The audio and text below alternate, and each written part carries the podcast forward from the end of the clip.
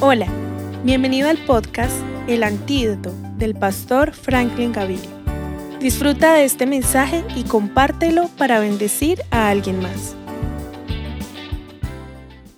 Mil y mil bendiciones en este día número 9.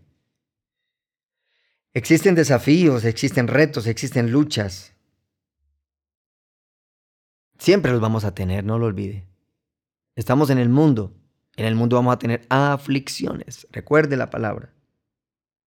Pero tenemos un antídoto que nos lleva al quebrantamiento, al lugar santísimo para retomar fuerzas y en la oración. Ese antídoto número 8 que estábamos hablando el día de ayer.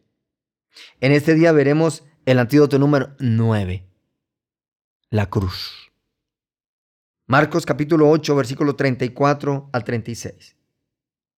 Y llamando a la gente y a sus discípulos les dijo, si alguno quiere venir en pos de mí, niéguese a sí mismo y tome su cruz y sígame.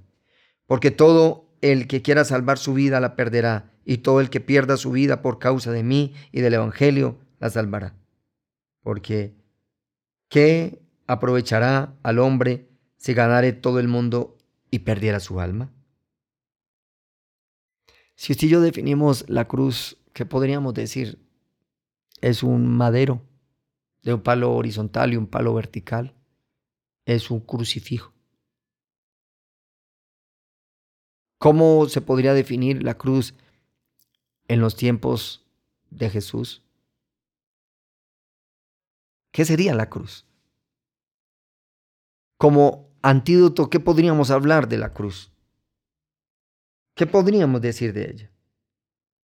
Si usted y yo hemos recibido a Cristo, que es el amor del Padre en esencia, debemos andar en fe y obediencia a la palabra, perseverando en ella y permitiendo que Dios mismo nos perfeccione, elevando a la mejor expresión de perdón y humildad, para poder así pedir en oración la revelación de la cruz. Aquí estamos resumiendo los antídotos. Y estamos llegando a una, a una expresión bien delicada y bien contundente en la vida, en la vida del creyente. Cuando eso suceda, la cruz, podremos renunciar a todo por amor a Cristo, servirle y seguirle de corazón. Esa cruz es la que usted y yo necesitamos. Esa cruz es la que necesitamos tomar porque la cruz es diferente para cada creyente y debemos de tomar la cruz que Dios nos ha entregado. Debemos de decirle, Señor, en esta perseverancia, en esta permanencia, tomo la cruz y te sigo, te sirvo. Podríamos predicar todo un sermón acerca de la cruz. Pero lo más importante en este día es, es, es que entendamos más que la definición de estos antídotos, es vivirlos.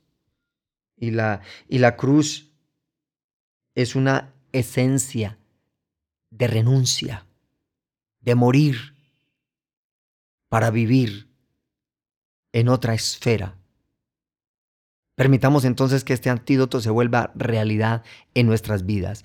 Tomemos la cruz y sigamos a Jesús. Bendición.